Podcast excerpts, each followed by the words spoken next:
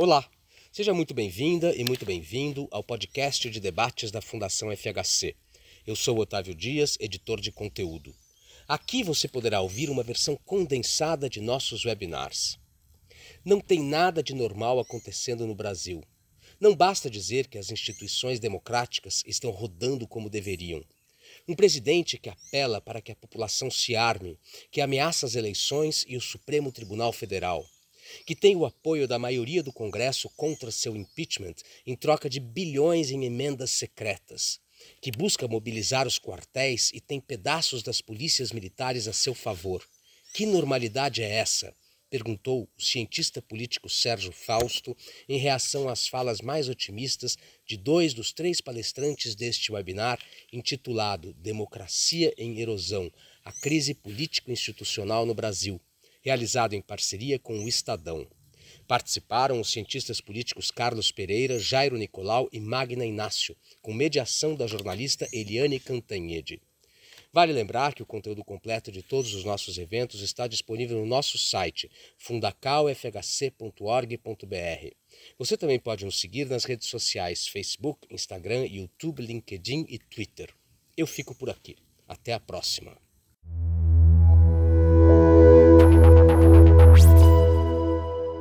Bem, eu queria começar com uma pergunta bem genérica, é, pegando aquele livrinho que todo mundo leu e que sacudiu aí, sacudiu as emoções, sacudiu assim os medos e pavores é, nacionais e agora cada vez mais com bons, bons motivos, que é como morrem as democracias.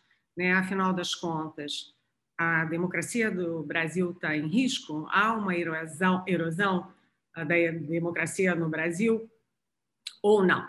Começando com você, Carlos, por favor. Também deixar claro, imenso prazer estar aqui, é, conversando com vocês na Fundação Fernando Henrique Cardoso, no Estadão. Eu acho que esse seminário cumpre um papel relevante e, e o tema dele é crucial.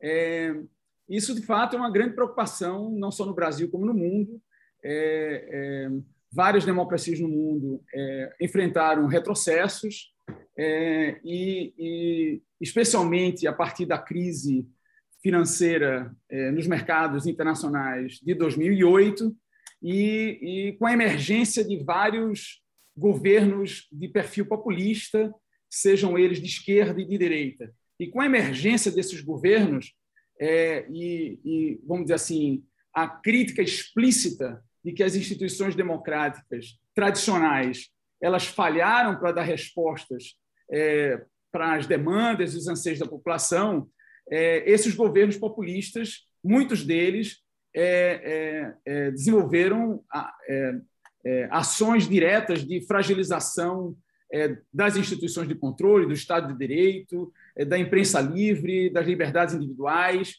e, e concentraram poder. Então, é, é natural que, que a, a pergunta que vem é quase que de forma imediata: será que nós somos o próximo da vez? Será que o Brasil é, é, é o próximo a sofrer é, do que outros países no mundo também sofreram? É, e, a, e a questão que a gente precisa perguntar é quando a democracia está sofrendo, é quando justamente essas instituições e a sociedade é, é, perderam a capacidade de dar respostas a ações e iniciativas é, de perfil não liberal, ou seja, que colocam é, em risco a democracia liberal. Então, será que as instituições de controle, judiciário, Ministério Público, Tribunal de Contas, a imprensa livre, é, a sociedade de uma forma geral, perderam a capacidade de se indignar, de reagir, de protestar, é, de defender os princípios da democracia e as instituições que as representam. Então, ao fazer essa pergunta, é, é, eu, eu respondo de uma forma muito categórica e preemptória. Não, a democracia brasileira não está em risco, ela tem uma, uma, uma resiliência muito grande, é, é, ela não sofre de outras comorbidades que, que as democracias que foram vítimas de retrocessos institucionais sofriam. é, é, o desenho institucional que emergiu da Constituição de 88 é, é, dotou essas instituições de controle de muita autonomia, de muita capacidade de é, controlar os outros poderes e de colocar esses outros poderes em xeque o tempo inteiro.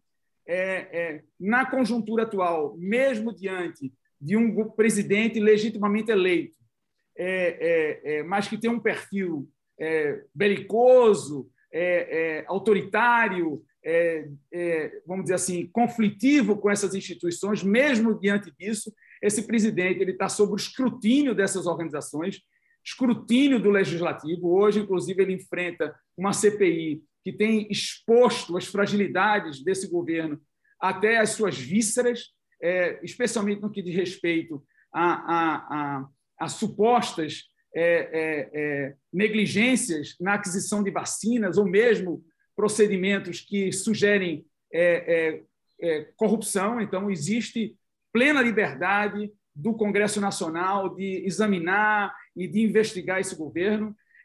Nesse exato momento, não só um, mas o segundo filho do presidente da República, ele está sob escrutínio direto das organizações de controle, é, sob investigação, é, que tendo seu é, é, um inquérito aberto, o presidente está com dois ou três inquéritos abertos pela Suprema Corte. Quer dizer, é, as instituições, exatamente, estão dando plena é, demonstração de capacidade de reação, a despeito, vamos dizer assim, das inúmeras tentativas do atual governo é, de fragilizar ou de cooptar tais instituições. Queria pegar aqui acrescentar na pergunta básica para todos, pegar um gancho do Carlos, porque é o seguinte: aí eu vou para o ministro Luiz Roberto Barroso, que tem uma ironia fina, é um bom orador, e que disse o seguinte: olha, eu não acho que vai ter golpe, não, no Brasil não, vai ter golpe, não acho e não vai, mas que esquisito é, né? Começo a me preocupar, disse ele, porque toda hora alguém pergunta se vai ter golpe. Eu acho que nós todos aqui ouvimos essa pergunta e fazemos essa pergunta. Então, Jairo, como é que você está vendo isso? Erosão ou não erosão da democracia brasileira? Bom, né, eu vou começar também é, cumprimentando meus colegas, agradecendo o convite ao Sérgio, Liane. É prazer estar aqui com o Carlos e com a Magna.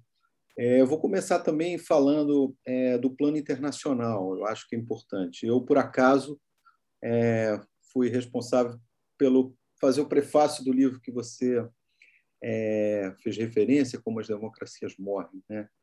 E de lá para cá eu eu acho que eu, digamos assim o livro foi escrito num cenário muito mais pessimista do que os anos é, demonstraram é, depois que o livro foi escrito, né?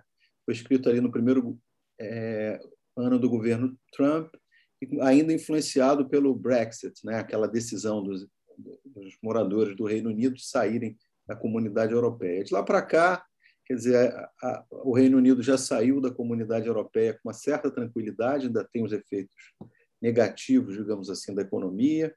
É, o Trump já foi embora, a, a, democracia americana parece ter recuperado uma parte do seu vigor, pelo menos, né? enfim, parece que a gente está em outro planeta olhando para a política americana, ou pelo menos voltamos para o planeta excepcional que o Trump é, é, operou, né, digamos assim, ou, ou pisou durante alguns, durante quatro anos.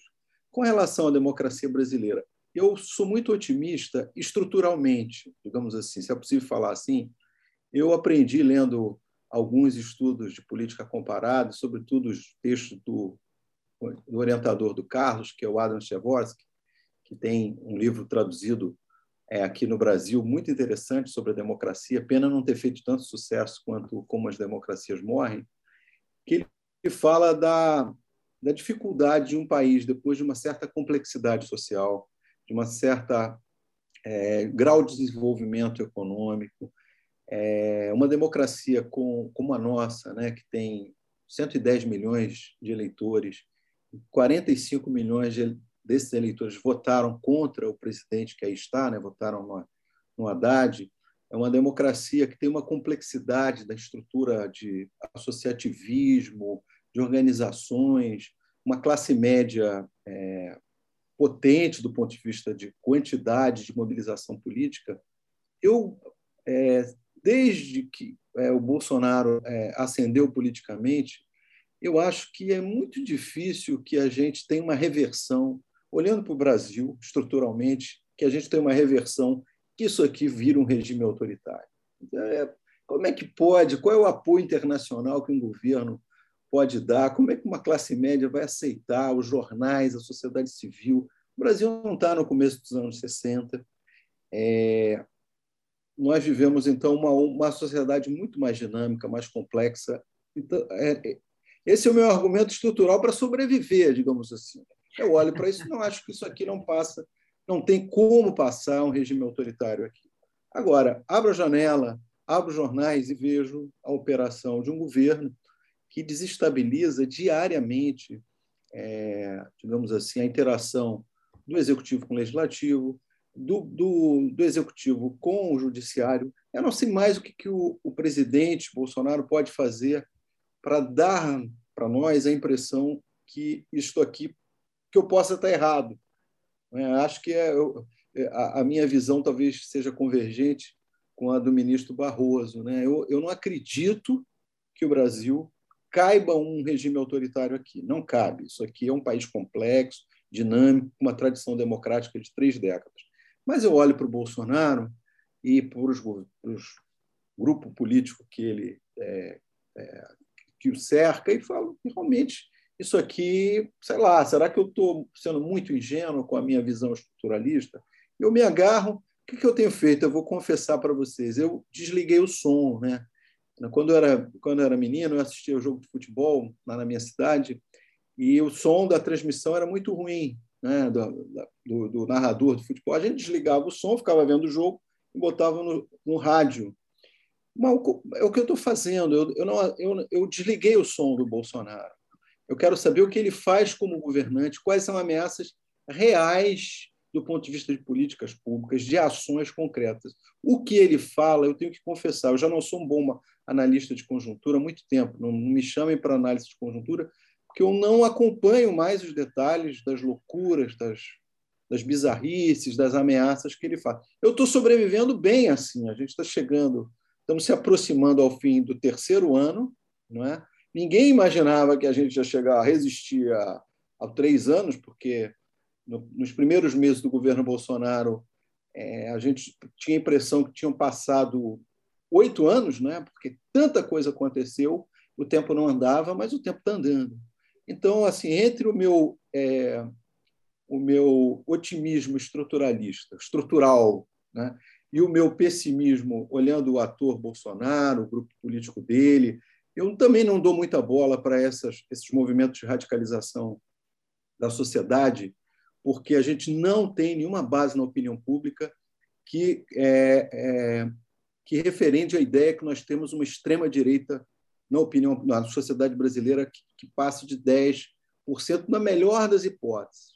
Então, realmente, Quer dizer, é, se a gente olha o Twitter, as redes sociais, parece que a gente está à beira de um ataque institucional. Mas se a gente vai para a sociedade comum, para as pessoas, conversa com as pessoas ordinárias, a vida parece muito mais né, menos é, ameaçadora. Então eu sempre acordo com esse dilema. Acredito na minha crença que isso aqui não cabe uma, um regime autoritário ou desconfio porque eu vejo um presidente que tem muito pouco apreço à vida democrática.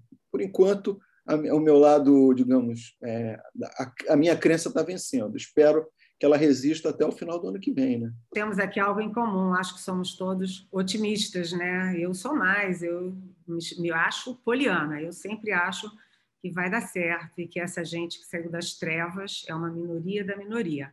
Mas, Jairo, para encaminhar para Magna, é, vamos pensar o seguinte: você disse, olha, o Trump perdeu nos Estados Unidos. O Trump perdeu uma eleição, mas o Trump deixou um rastro. Quando você vê que 30% dos americanos, na maior democracia do mundo, se recusam a tomar vacina porque segue o seu mito, né? tem um mito de lá e um mito de cá, você fica pensando será que o Trump perdeu a eleição e morreu? Ou será que ele perdeu uma eleição, mas o trumpismo está vivo? Né, e com enorme influência no Brasil. A gente viu que o filho 03 do presidente é, Bolsonaro acabou de ir para os Estados Unidos encontrar com Trump, com Steve Bannon. Aí a gente vê todos os documentários alarmantes de como é possível dar um Trump nos Estados Unidos, como é possível dar um Brexit é, no Reino Unido e como é possível dar um Bolsonaro aqui na maior democracia da América Latina. Então, somos otimistas, Magna, mas Afinal das contas, há ou não há risco de erosão? Antes de mais nada, agradecer, né, ao, sempre prazeroso convite participar aqui com os colegas, com o Sérgio, nesse momento com a Eliane, dessa discussão. É, eu acho que uh, o enquadramento é, é, é, interessante. Né? Falar de erosão não é falar de, de ruptura, ainda que esse possa ser é, um desfecho lógico. Né? E eu acho que é importante justamente colocarmos em perspectiva isso. Né? É, qual democracia? Né? É, como ela funciona e qual o potencial dessa crise de corroer uh, alguns pilares que são fundamentais né, para o funcionamento de uma democracia. Aí com Carlos concordo, acho que a gente tem é, um, um, sistema né, que, apesar dos custos muito altos de tomadas de decisão, né, é, para formar e controlar maiorias, a gente tem uma estrutura, né, uma engenharia institucional que cria mecanismos para, de alguma forma, né, superar isso. É um sistema muito centrado no executivo, mas também um arranjo robusto né, de mecanismos de freios e, é, e contra, contrapesos. Né? Mas eu acho que é importante a gente é, pensar né, é, o, impacto ou né, a resiliência dessas instituições ah, em situações de tensão máxima, né, que é exatamente o que nós estamos vivendo, porque quando nós falamos de instituições democráticas, nós não podemos pensar só no desenho, né? se são boas instituições. Uh, mas quais os incentivos, quais são as motivações para acioná-las ou não. Né? E eu vejo que, uh, com certa preocupação, digamos, seria o meu lado mais pessimista né, no contexto dessa crise, é, é como que as tensões né, nos últimos anos uh, gera é, incentivos né, é, pouco indutores né, de um espaço mais democrático uh, e incentivos de desmobilização de mecanismos de, de controle. Né?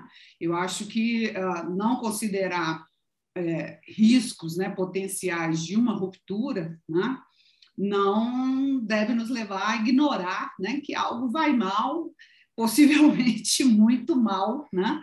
É, quando nós olhamos a, a dinâmica né, no cotidiano, como o Jairo estava chamando é, atenção aqui. Eu acho que a experiência né, internacional tem nos mostrado que polarização né, é, radicalizada e desconfianças, elas ah, juntas aumentam muito o custo né, de operação das democracias, principalmente ah, no sentido de dificultar que o foco seja direcionado para os problemas reais das sociedades. Né?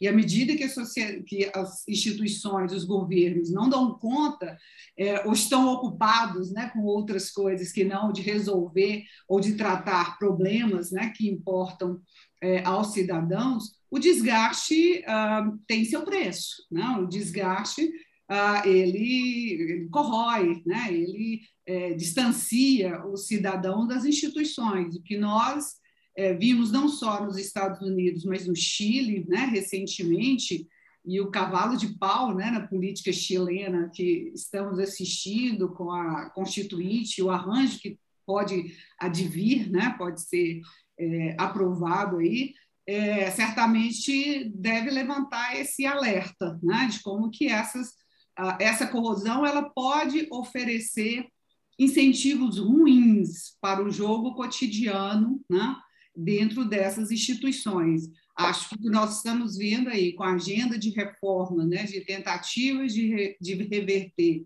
algumas reformas institucionais que nós mesmos consideramos importantes, né? como o fim das coligações proporcionais, é, tentativas de aprovar de maneira é, muito é, rápida né? e pouco pública algumas reformas que mexem na estrutura do nosso sistema, como o novo Código Eleitoral, né? que inclusive pode fragilizar a justiça eleitoral, é, acho que importa né, discutirmos esses impactos que ainda né, uh, que não sejam abruptos podem uh, solapar sim né, e é, nos levar a uma de democracia deficiente, né, é, menos é, apropriado do tamanho uh, dos problemas que nós temos no Brasil e que tem, inclusive, aumentado, né, como é o caso da desigualdade, é, social no, no país.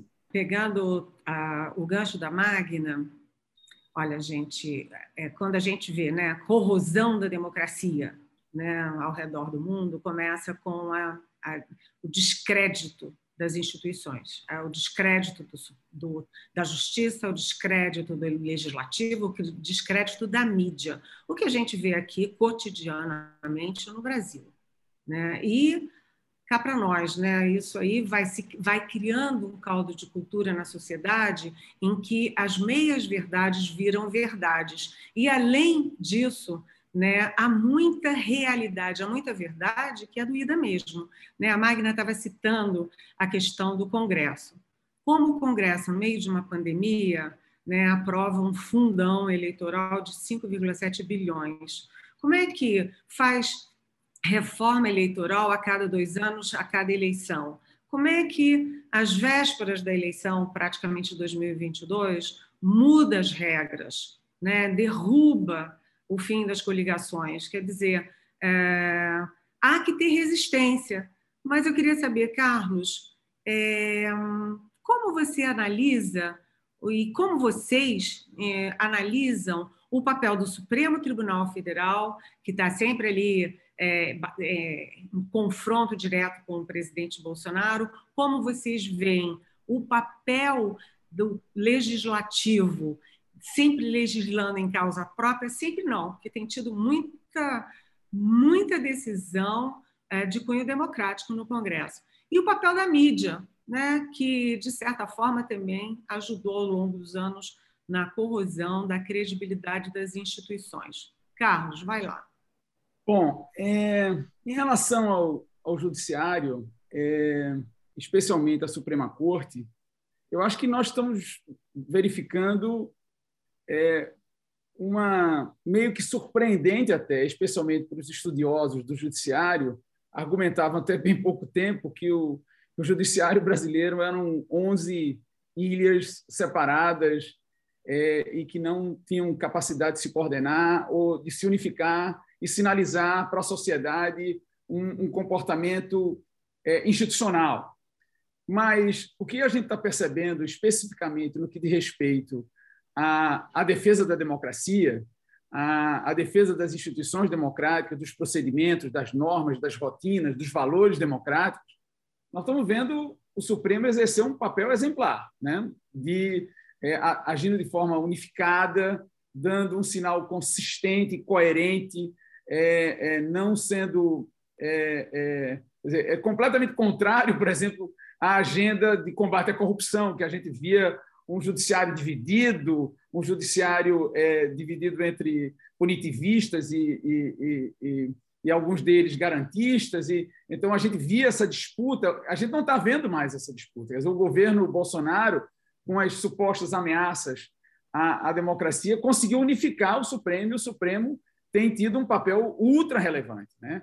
É, é, no que diz respeito ao Congresso, também, eu acho que, normalmente, no presidencialismo multipartidário, quando o presidente é capaz de montar coalizões majoritárias e gerenciar bem essas coalizões, as CPIs normalmente não funcionam, né? elas são é, é, é, é fantoches, elas acabam em pizza, porque as maiorias é, legislativas é, construídas pelo, pelo presidente também se, se, vamos dizer, se traduzem ou se revelam em maiorias nessas comissões parlamentares de inquérito. Mas como o presidente Bolsonaro preferiu, foi uma escolha dele, equivocado, mas foi uma escolha dele, governar sem maiorias, ele tinha condição de montar coalizões majoritárias no início do governo. Quer dizer, a maioria dos partidos que formavam a mediana do Congresso era muito próximo da mediana do presidente. O presidente poderia ter feito uma oferta é, de compartilhamento de poder com vários dos partidos e montar uma maioria governativa, não só uma, uma minoria de sobrevivência que ele terminou montando no seu segundo ano de governo.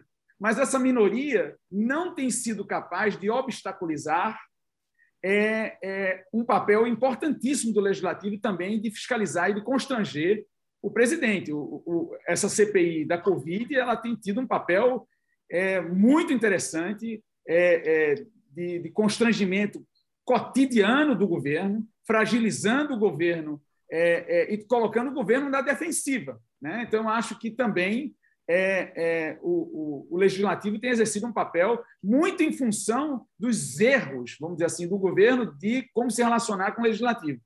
E, por último, é, para não me estender muito, é a mídia brasileira. Eu acho a, a, imprensa brasileira e a mídia brasileira, não em relação ao governo Bolsonaro, é, particularmente, mas em qualquer governo, é, é, é um papel ultra interessante. Né? A mídia ela toma um papel de oposição ao governo de plantão, independente de quem seja esse governo de plantão, seja um governo de esquerda, seja um governo de centro, seja um governo de direita.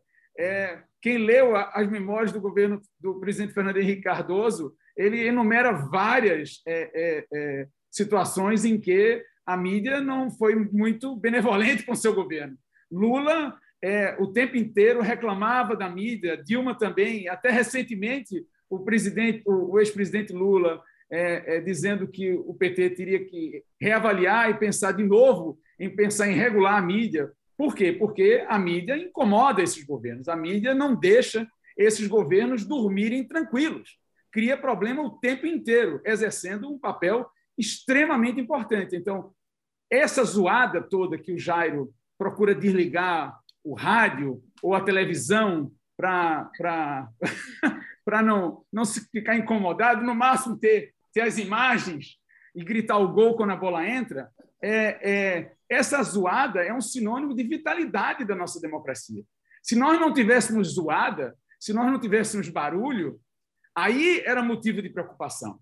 Né? Aí teríamos, opa, não tem reação. A zoada, é, é, esse conflito, essa, essa, essa, essa, é, essa vibração que a democracia brasileira gera, a democracia brasileira é muito vibrante, é muito competitiva, é muito incerta. É, ninguém sabe de antemão hoje é, quem será o próximo presidente da República. E ninguém soube antes de 2014, ninguém soube antes de 2018, até o último dia das eleições. Então, é uma democracia muito incerta. E, e isso dá vitalidade a ela. Então, por, respondendo a sua pergunta, eu acho que essas três instâncias da nossa democracia estão exercendo, é, não de forma linear, né, porque as coisas não são lineares, nem na nossa vida, quanto mais na vida social. Elas não são lineares, né, elas são cheia de altos e baixos, mas no agregado, eu acho que essas instituições estão dando conta do recado. Aqui, fazendo advogado do diabo contra a mim mesma, né?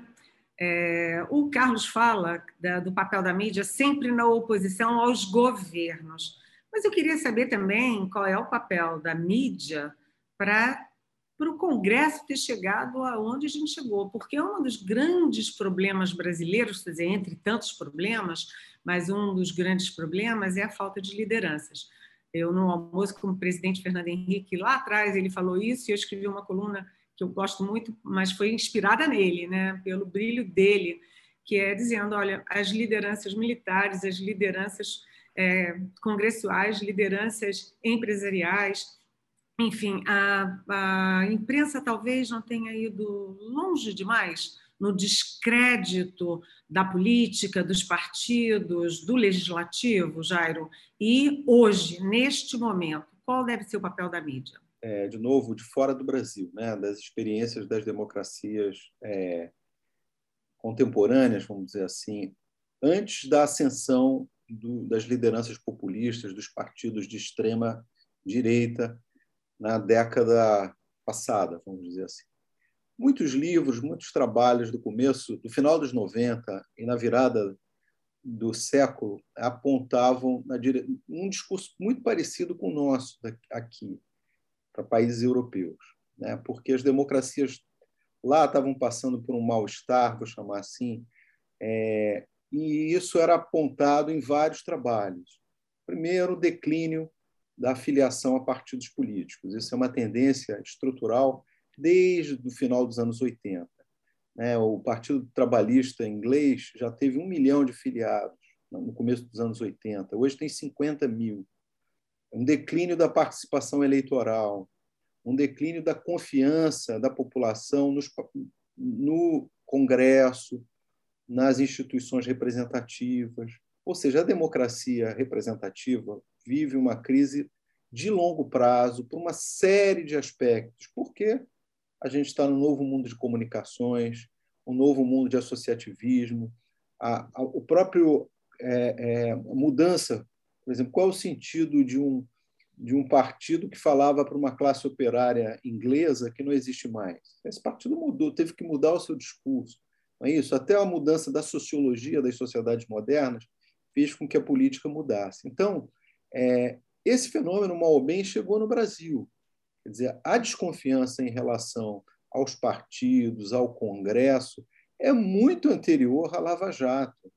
Quer dizer, a Lava Jato, isso a gente tem pesquisa que mostra. A gente pega a pesquisa dos anos 90, é, pesquisas feitas por colegas né, do, do, do meio acadêmico, pesquisas de opinião, o Congresso é sempre mal avaliado. Não é muito diferente da última pesquisa, da pesquisa que saiu hoje do Instituto Coeste, que mostra lá eu tenho os números: 18% das pessoas têm avaliação positiva do Supremo, 18% tem do Supremo, 14 da Câmara, não, 13 da Câmara e 14 do Senado.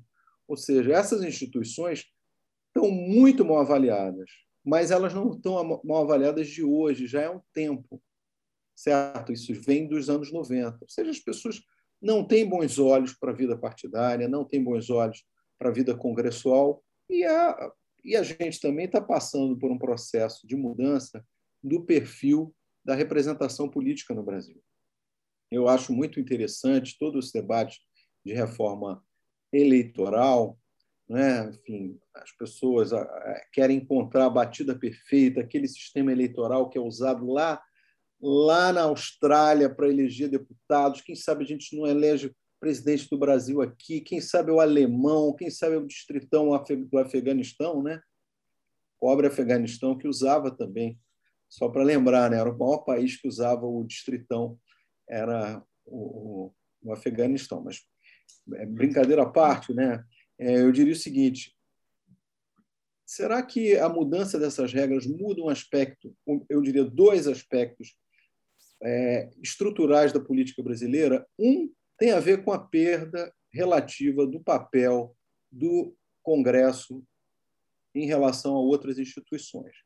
Primeiro, há uma, muitos estudos que mostram que no mundo inteiro o executivo foi ganhando potência porque as, as decisões têm que ser mais rápidas, porque, enfim, o legislativo é um, é um está se tornando, sobretudo, um lugar da representação e menos de produção de políticas públicas.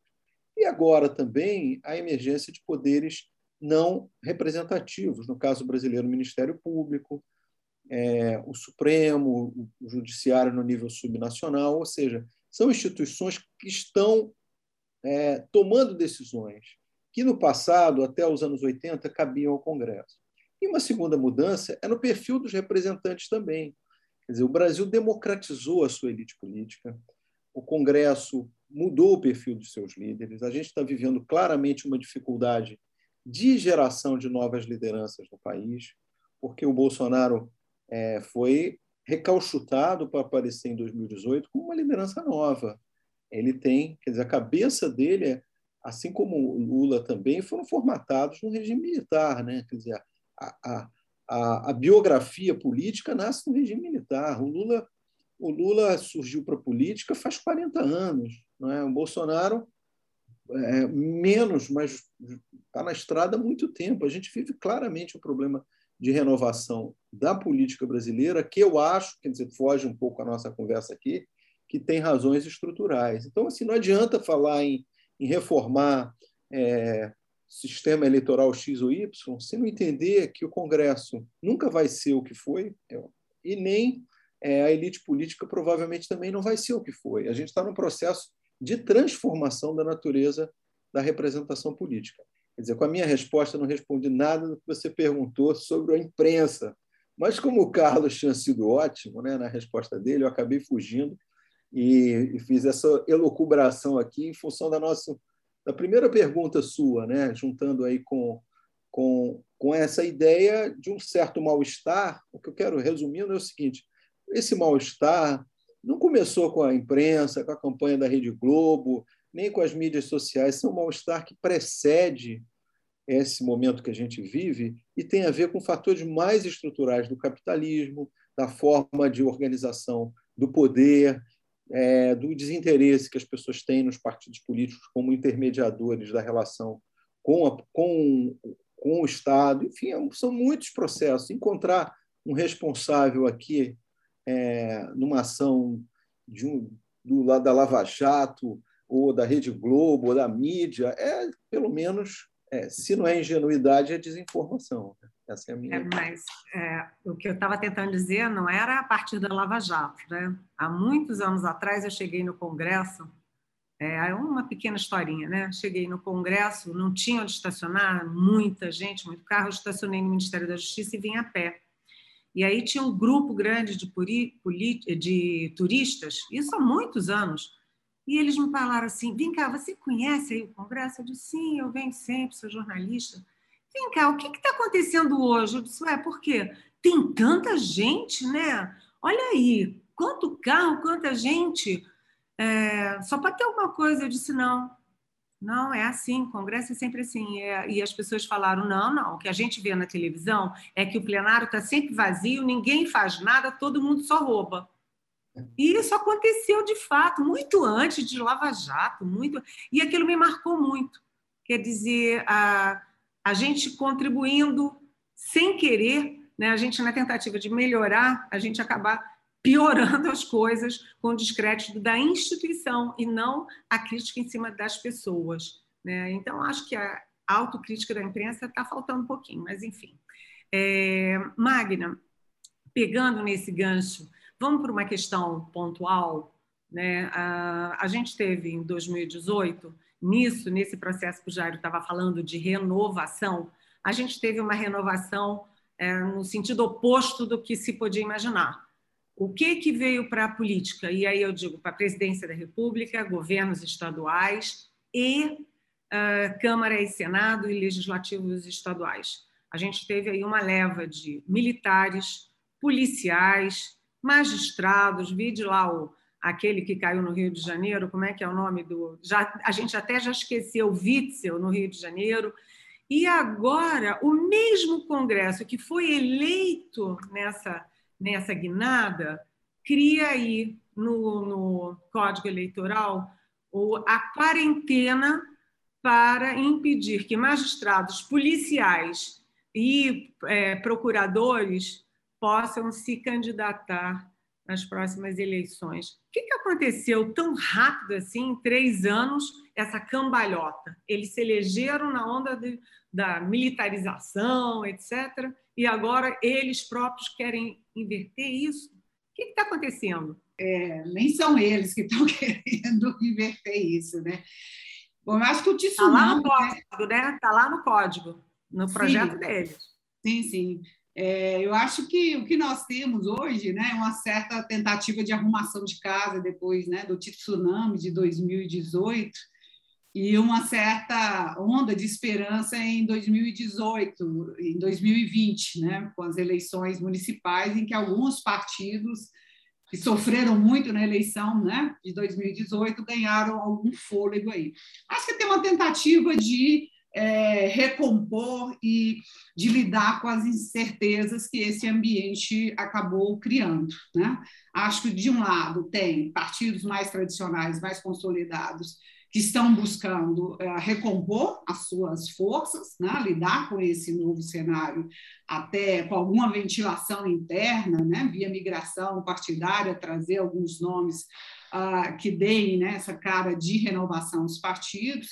E tem uma é, uma, um conjunto de pessoas que uh, entraram, né, esse relaxamento aí da entrada da política, nós temos aí um grupo é, bastante diferenciado em termos de perfil, perfis que estão buscando aumentar a sua chance de sobrevivência nesse, nesse contexto. Né? Então, acho que, é, eu acho que o cenário ainda não é muito claro, Eliana. Acho que a gente está vendo esse movimento na Câmara e a gente não sabe, de fato, as chances reais de sucesso né, dessas medidas serem aprovadas. O que a gente sabe é da urgência dessa turma, né? é garantir a aprovação até em outubro para que esse, é, esse cenário possa é, de alguma forma, garantir chances de, de sobrevivência. Né? E, nesse sentido, acho que tem várias propostas que estão sendo colocadas é, na mesa de, de negociação, né? na mesa é, aí de trocas né? de apoios uh, e de favores é, entre, entre esses grupos.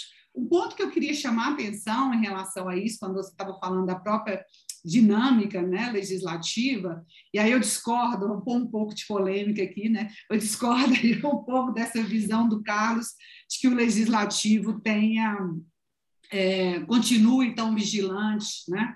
ou, tão, ou, ou, numa posição de fiscalização. Eu acho que a gente tem visto uma certa é, desmobilização é, disso nos últimos anos, e acho que tem a ver com esse quadro de é, incertezas, né, de foco na sobrevivência por parte dos próprios é, políticos.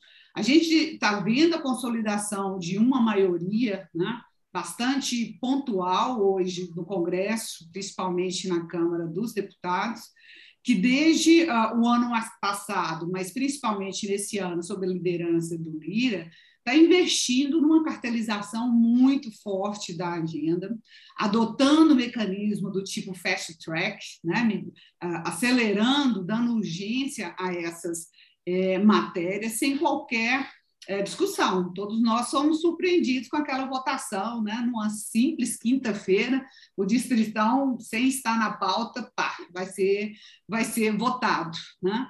E não é um movimento só pontual para essa ou aquela agenda, porque uh, houve uma mudança, houve uma resolução que alterou o regimento da Câmara, é, restringindo né, uma série de procedimentos uh, normalmente utilizados para obstrução né, é, dentro da Câmara dos Deputados. São medidas que têm apoio da maioria, Sim, né? e em boa medida, como eu estou chamando a atenção, são medidas voltadas para garantir a sobrevivência de parte desse grupo.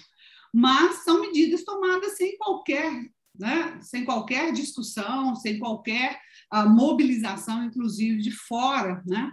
De forças fora do parlamento. Então, são medidas que têm maioria. Acho que essa tentativa de lidar com o tsunami de 2018 e é, sobreviver em 22, né, está promovendo aí uma formação de maiorias uh, defendendo propostas uh, com esse objetivo. Né? Então, acho que é importante a gente chamar atenção que isso, de certa forma, tem refluído, né?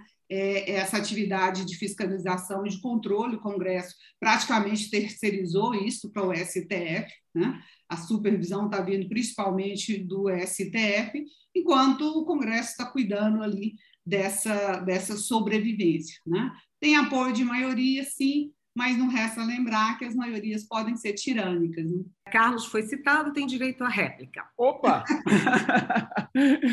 não, a questão é a seguinte: é... as CPIs em presidencialismos de coalizão na realidade, não foram feitas para funcionar. Né?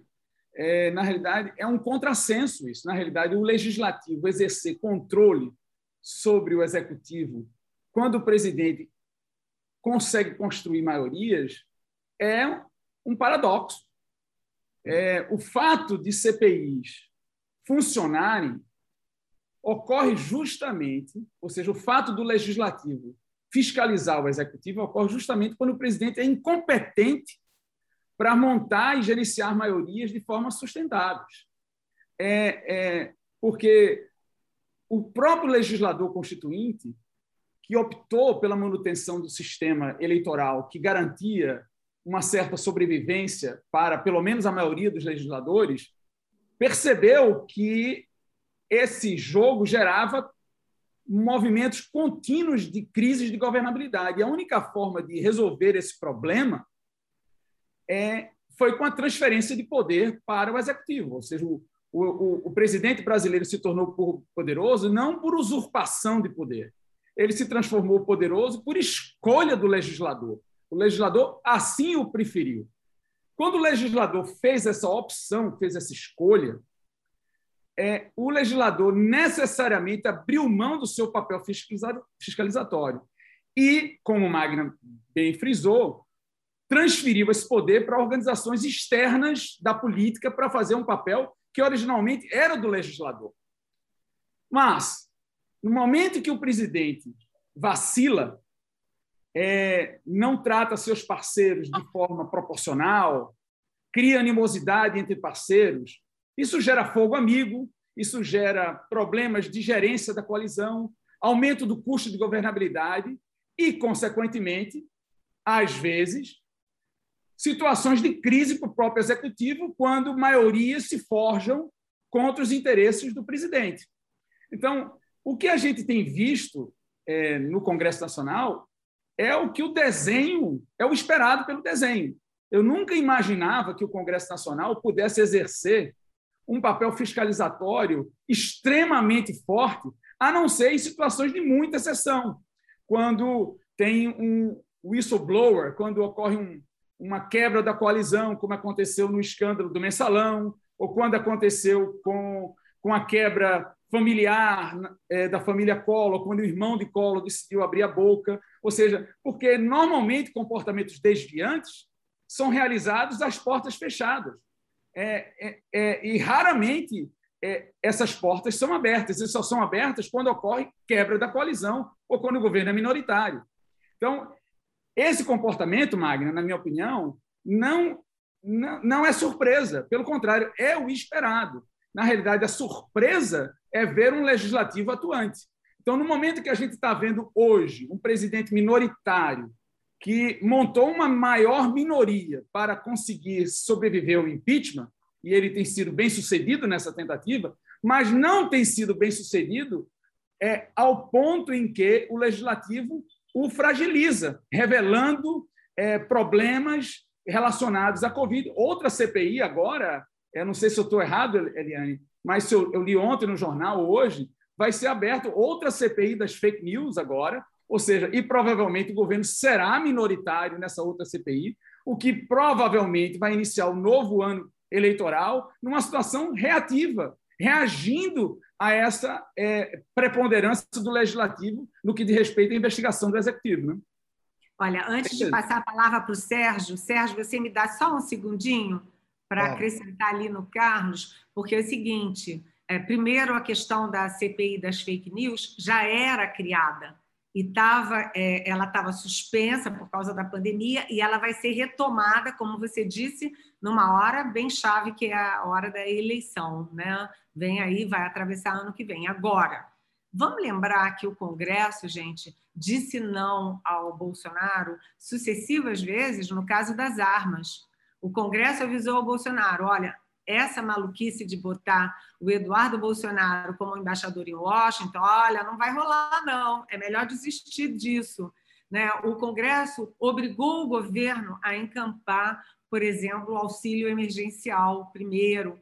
É, foi rápido para facilitar, flexibilizar o processo das vacinas. Então, eu tendo a é, acompanhar um pouco, Magna, o Carlos na questão de que o Congresso é muito corporativista, vota muito a favor dele, mas em questões que são essenciais, ele tem dado uma demonstração de independência é, em questões essenciais. Agora, Sérgio, vamos lá, desculpa. É que. Não, imagina, eu estava aqui. Muito, então... não, não, não, estava aqui curtindo o debate e a tua mediação. Eu queria fazer uma provocação, porque me dá. Eu tenho a nítida sensação de que, ouvindo, sobretudo o Carlos, é, em menor medida o Jairo, e em menor medida ainda a Magna, a gente sai daqui com a situação que está tudo normal. Né? Nada de novo sob o céu. E, e eh, falando com, com todo carinho, e, e, e mas, mas de maneira franca, me parece um equívoco completo. Não tem, não tem nada de normal acontecendo no Brasil. A ideia de que as instituições, o presidencialismo de coalizão está rodando como se imaginava, como, digamos, faz parte da sua concepção original, me parece, digamos assim, uma é, cegueira em relação à realidade. Veja, nós temos um presidente da República, não quero me alongar aqui, que é, apela à população para que ela se arme que diz que as eleições é, serão fraudadas a menos que ele vença. É, e que tem é, base de apoio suficiente no Congresso para continuar dizendo isso sem que se abra um processo por time de crime de responsabilidade contra ele. Qual é a contrapartida? São 11 bilhões de emendas a serem executadas né, sem nenhuma transparência, de maneira ad hoc, né, é, é, dizer que isso é um funcionamento normal do, da relação entre o legislativo e o executivo? Ora, meu Deus, a ideia de que ah, vem de longe o desprestígio do Congresso e do Judiciário, que não há nada de novo. Jairo, uma coisa é o velho processo que, da desafecção, que virou uma espécie de jargão. Né? Fala português, mas ele pega nojo do Congresso, pega nojo das coisas. Outra coisa é quando você tem uma força política organizada na sociedade querendo romper com o sistema dizendo isso claramente, é, com um pedaço da polícia é, a favor disso, mobilizando, insuflando quartéis. Quer dizer, dizer que isso é normal, é, eu francamente eu peço a receita do remédio que vocês tomam, porque faz um bem danado. Né? Tá bem. É, não é ruído que o Bolsonaro faz. É claro que tem que separar o que é ruído do que é real, mas não é só ruído. Obviamente não é só ruído. Né? Nós voltamos a discutir se a interpretação do artigo 142, se as Forças Armadas é, podem ou não podem intervir no caso de conflitos entre os poderes. Né? É, quer dizer, gente, olho no lance, como diria o Silvio Luiz. Então, eu vou pegar a bola antes de passar para você. Jairo, pode? Pode, você claro. Sabe, né? Jornalista fala muito, mesmo mediador aqui é falante, mas vamos lá.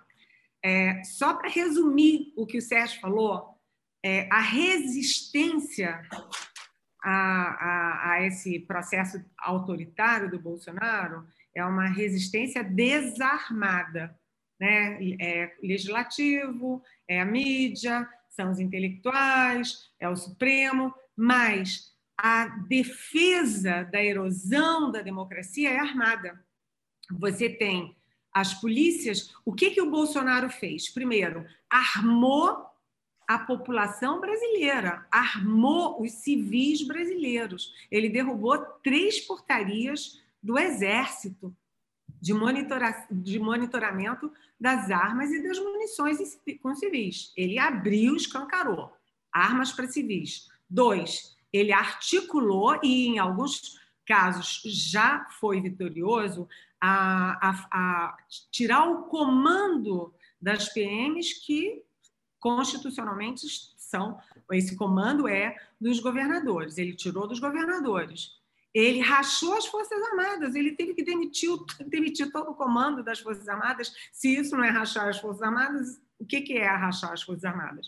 E ele tem uma ligação com as milícias. Eu não estou sendo implicante, são dados da realidade. Ele tem efetivamente ligações com as milícias né, do Rio de Janeiro, claramente. Então, milícia Força Armada rachada, Polícia Militar sem, é, sem comando das, é, dos governadores e o pessoal dele armado, é, Jairo, vai lá, chuta a bola aí. Que tá bem, vou lá.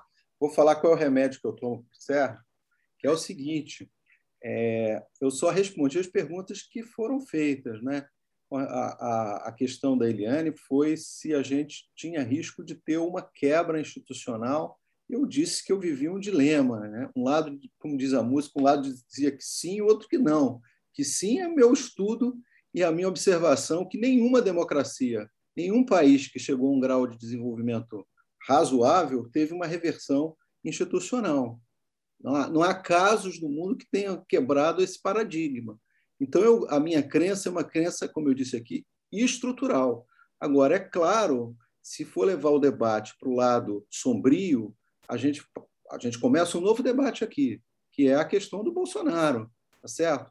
É muito ingenuidade achar que a gente vive em período ordinário, em período normal, com o governo Bolsonaro. É, acho que a gente já viveu alguns momentos de, de, de desgaste ou de teste de carga da democracia. Um deles foi, foi pouco é pouco valorizado historicamente, mas a gente não pode deixar de, é, de lembrar que foi a passagem de poder do Fernando Henrique para o Lula. É? Havia um temor mundial do maior partido de esquerda organizado, o que, em boa parte da sua vida, fez um discurso antissistêmico, anticapitalista, assumir o governo.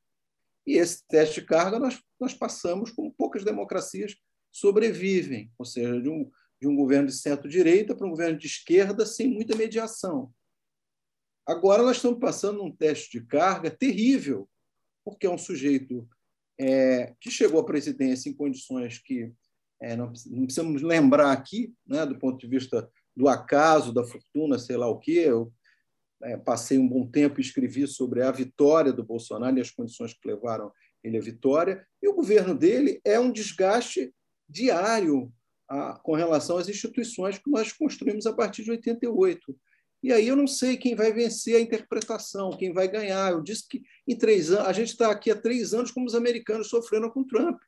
Passou aquele, aquela loucura. O, eu, o, o livro Como as Democracias é, Morrem está errado, está equivocado. Foi um grande erro analítico porque ele desenhava um, um, um desastre para o governo Trump, que não aconteceu. Então, a gente está hoje vivendo uma situação que eu não sei onde vai, onde vai dar. O, o Bolsonaro convoca a manifestação para o 7 de setembro, e depois vai ser 15 de outubro, e vai levando isso até onde eu não sei. Eu realmente não sei. O meu otimismo, como eu disse, é puramente estrutural. Agora, a preocupação é claro que eu tenho. E a minha preocupação maior tem a ver com o tema que eu estudo, que eu fiz tudo durante um tempo grande para é, tentar, digamos, mobilizar o outro lado, que é o tema da urna eletrônica. E o Congresso disse não para o Bolsonaro. Não é isso? Tem que ter a urna, o voto impresso. Não, não vai ter voto impresso nenhum. Eu não sei se isso é uma.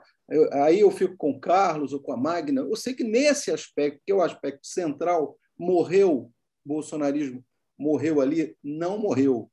Tá certo? Ele vai insistir com essa tecla, mas é muito diferente insistir numa tecla com uma, com uma urna impressa, voto impresso, e sem voto impresso. Né?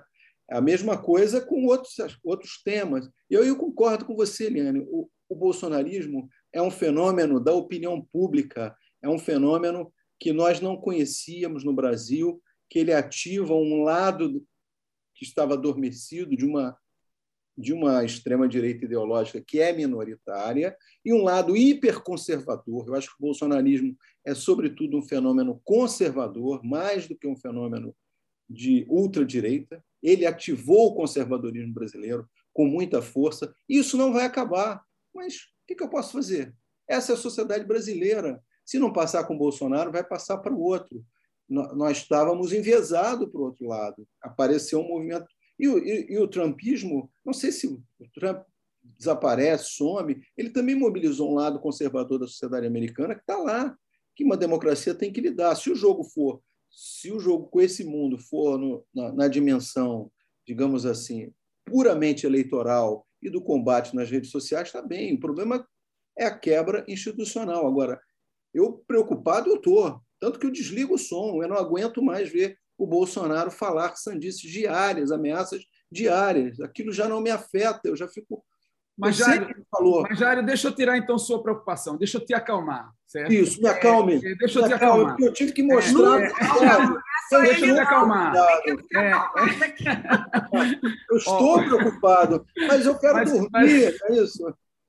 Deixa eu te acalmar. O lance é o seguinte: é, eu não acho que, que o, o melhor conceito para entender o que está acontecendo é, o, é, a normalidade. Não.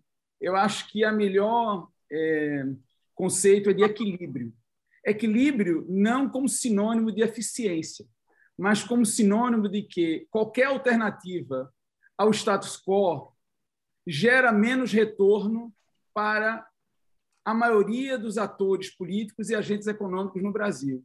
Ou seja, é o que o Adam Tversky, naquele livro que você citou, define quando a democracia está consolidada, é quando ela está self-enforcing, é quando os atores entram e atingem esse equilíbrio e nenhuma alternativa a ele é melhor. É melhor no sentido de retornos para os próprios atores. Eu não estou dizendo que a nossa democracia é eficiente, que a nossa democracia ela resolve os nossos problemas. Não, até porque eu acho, Sérgio, que a nossa democracia não foi desenhada para ser eficiente.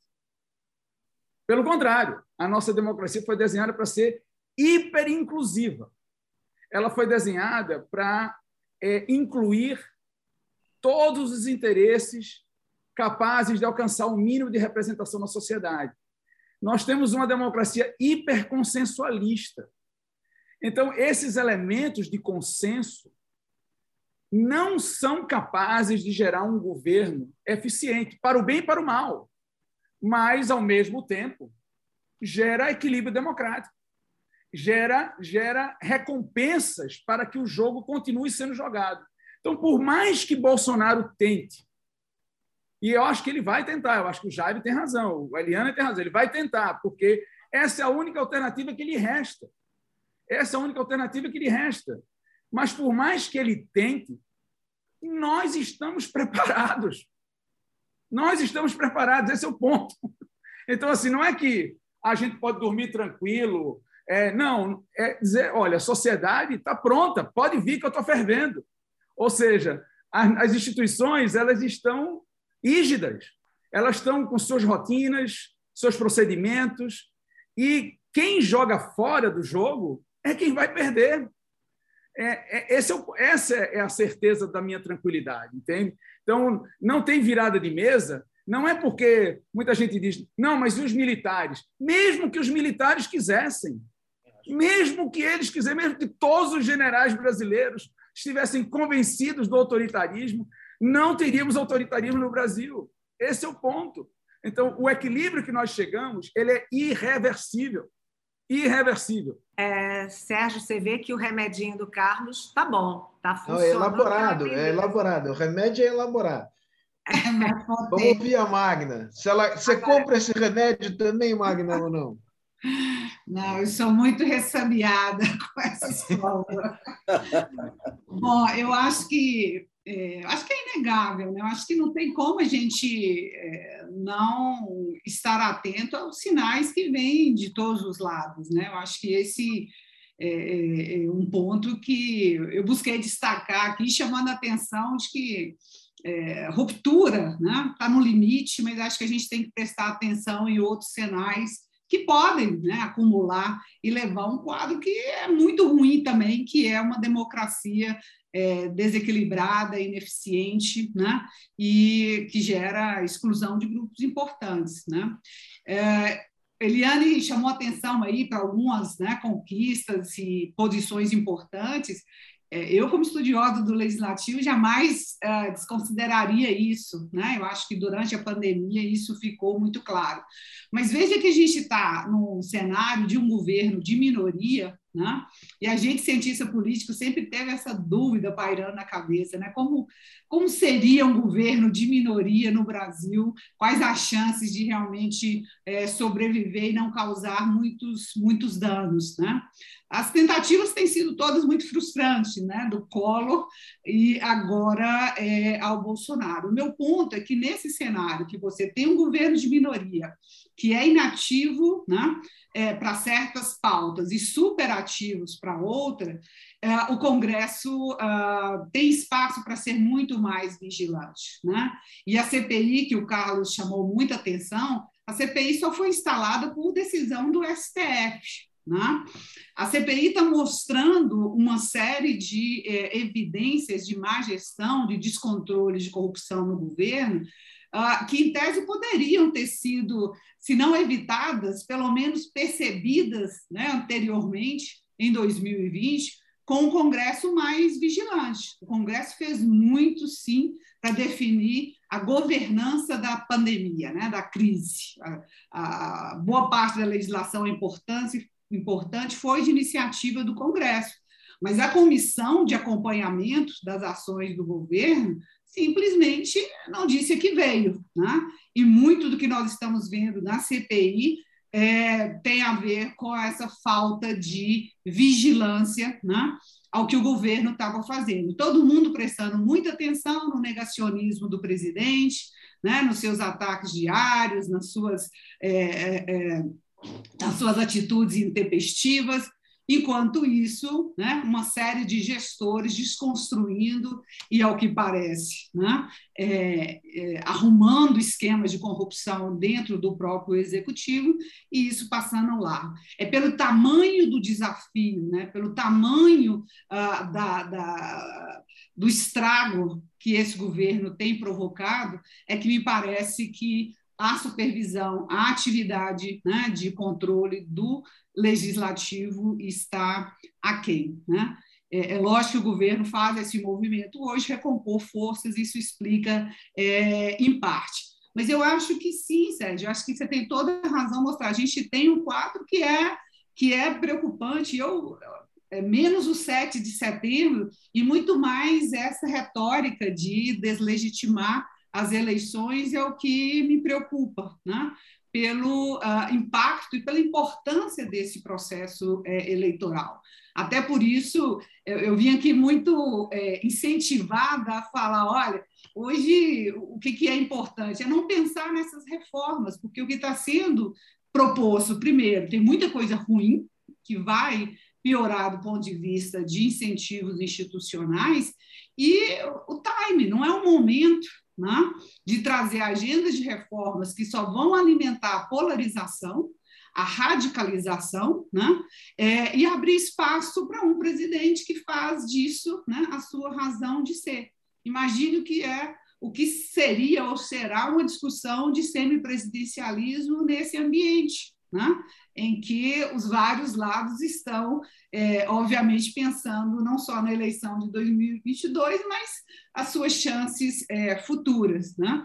Então, uma agenda de reforma, uh, de reformas é, podem, uh, pode alimentar né? e uh, acelerar, intensificar essa polarização, agravando mais um quadro e, uh, obviamente, fortalecendo uh, sentimentos e discursos anti-instituições, inclusive né, instituição base aí, que é a eleição, que é a forma como que nós temos para uh, nos livrarmos de governos ruins e irresponsáveis.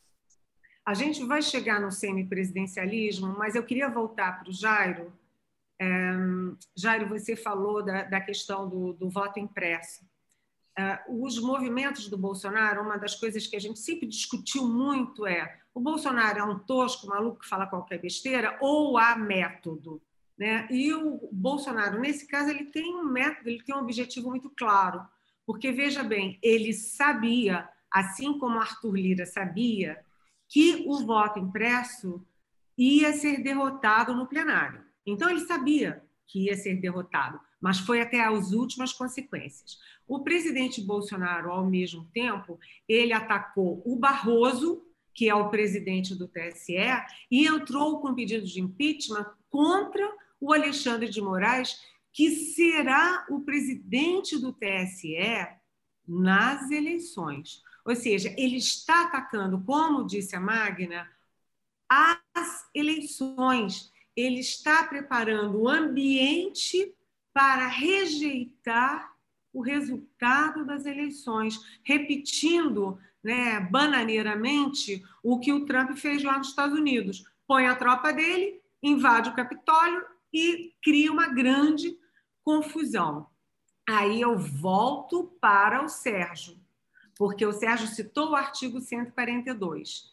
Se meia dúzia de malucos, aquele pessoal da Ku Klux Klan que andava de velhinha e capuz branco lá no Supremo. Invade o Supremo, arrasta lá o ministro, vamos supor, invade o Congresso. Aí a Polícia Militar do DF, que tem um comandante bolsonarista, diz assim: Olha, sinto muito, meu senhor, isso é liberdade de expressão. O que, que as Forças Armadas vão fazer? Imagina o pepino, Jairo. Tá bem. Só, só falar uma coisinha. Rogério, desculpa, certo. desculpa, desculpa, entendo. Só para reforçar um ponto aqui, você, você no início falou o Trump é página virada nos Estados Unidos. Não é. Não é. Não é, concordo. É, 70% dos eleitores republicanos acreditam que houve roubo na eleição. Há um movimento nos estados para mudar as formas de as regras eleitorais para cercear, tirar direitos eleitorais de minorias que não votam é, no Trump. O, o Bolsonaro está jogando uma cartada que não é só a, a cartada da ruptura agora, é da criação de um movimento. Ele criou um movimento que tem forças sociais em torno dele. E está jogando na cartada de, perdendo a eleição, ter uma longa sobrevida. Né? Não, isso, não, isso, é uma, isso é uma coisa inteiramente nova na, na, na vida política brasileira. Tá bem. Vou começar pelo Trump. Quando eu disse que era, era página virada, eu estava me referindo ao texto Como as Democracias Morrem, que desenhava um, uma crise institucional, um eventual, digamos, um colapso da democracia americana durante do governo Trump. Agora, o Trump como fenômeno de opinião pública, o trumpismo, né, ou, ou o conservadorismo americano é um fenômeno que isso não pode ser com o Trump ou com o outro. Seria muita ingenuidade não reconhecer o que todos os estudiosos reconhecem, ou seja, existe é, um movimento na sociedade americana que está se traduzindo agora numa dificuldade de ampliar o processo de vacinação, por exemplo. Coisa que o bolsonarismo não conseguiu no Brasil, diga-se de passagem. Uhum. Os dados que a gente tem é que apenas é, 5% da população dizem que não tomarão a vacina. Se a gente mostrar esses números para os americanos, eles vão ficar impressionados, porque tem estados como Alabama, que a vacinação parou em 50%. Eles não avançam. Estou falando com duas doses da população, não é dos adultos. Ou seja, a gente, Mato Grosso do Sul já está dando banho no Alabama em termos de vacinação. Mas isso é outro assunto. Deixando o Trump de lado, vamos para a urna eletrônica e ameaça. O Carlos há de lembrar, a gente participou de um debate há mais de um ano que eu já falava da preocupação, antes que o Bolsonaro politizasse isso ao longo desse ano. É uma preocupação que eu acho que a gente tem que estar atento é, e cada vez mais, porque o Bolsonaro conseguiu é, fazer algo que, é, durante a vigência da urna eletrônica, ninguém conseguiu. Ou seja, a urna eletrônica foi inventada, começou a ser, entrar em vigor em 96, é, e até a vitória do Bolsonaro, 20 anos depois, a urna eletrônica sempre foi um motivo de mais de orgulho e de confiança do que qualquer outra coisa, é? dos brasileiros, a eficiência, o fato de nós exportarmos a urna para países vizinhos, a rapidez, é, a rapidez, não existe eleição no mundo tão eficiente como a nossa, não existe mesmo em termos de logística. Enfim, isso de lá para cá o Bolsonaro conseguiu fazer um estrago na opinião pública. Hoje, pesquisa que eu cito porque eu vi o relatório hoje, a pesquisa da Quaest, diz, né, tem uma pergunta sobre confiança na urna eletrônica, 27% da população não confia na urna eletrônica. Quer dizer, isso é muito grave. Não é? Isso vai ficar, não é isso? A desconfiança. É por isso que eu acho que nós devíamos ter caminhado por um processo de ampliação de é, uso né, da, que já é feito né, por amostragem de mais urnas com voto impresso. A gente tem que dar sinais para a população que não confia nesse instrumento que ele é confiável. Não adianta o Barroso dizer que é confiável se as pessoas têm, têm medo, de, como disse hoje o rapaz que veio aqui na minha casa, queria pagá-lo com Pix, ele disse que não confia no Pix. Ele não tem confiança no Pix, como ele também não tomou vacina. Quer dizer, se uma população não confia na urna eletrônica, não adianta o Barroso aparecer e dizer que ela é confiável, que nós confiamos, mas o estrago já está feito. Acho que isso é um tema central para o debate público dos próximos anos. Uma parte da, da população não confia no processo de votação brasileiro. A gente tem que entender isso. Já não é, já não é mais um tema do Bolsonaro e do seu grupo.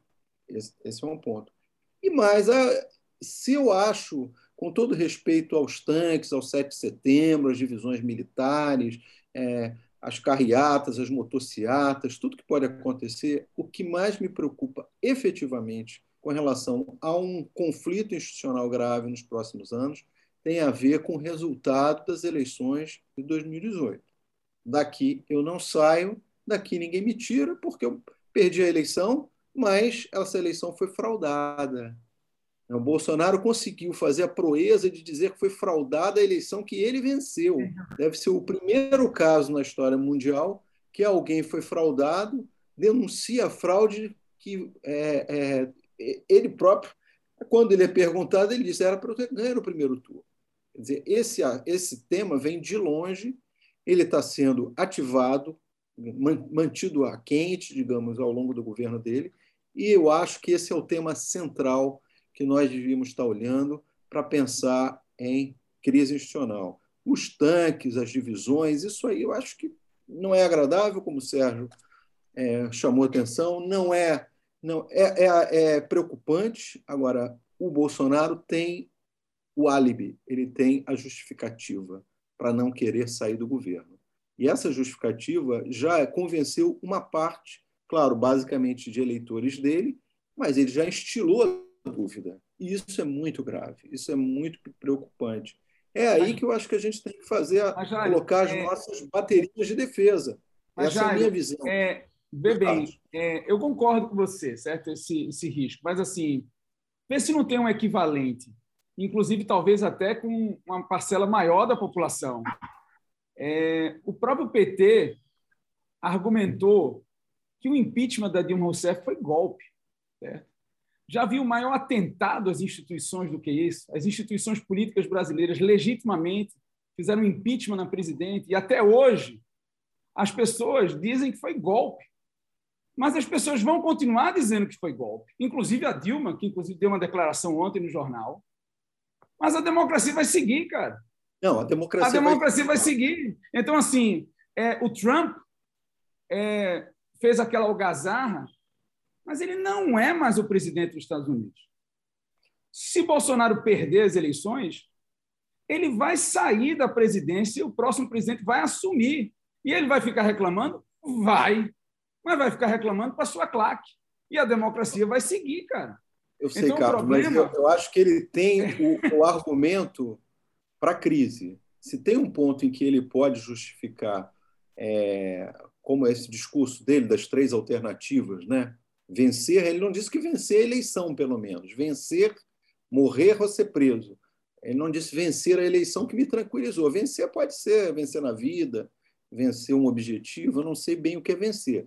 Agora, tirando isso, aí o meu otimismo. Né, tem um livro né, chamado Otimismo em Gotas. Aqui o meu otimismo dessa tarde tem a ver com outras dimensões. O meu pessimismo com relação a, ao futuro é, e possíveis crises institucionais tem a ver com um argumento que não é coincidência, também foi o argumento que o Trump mobilizou. Foi, a, a minha eleição foi fraudada.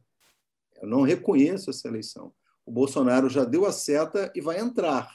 Ele já está avisando, é por aqui. E é isso que me preocupa. Eu concordo com você, no final das contas, ele vai ter que sair, não vai passar a faixa, mas tem que ir embora, não pode ficar.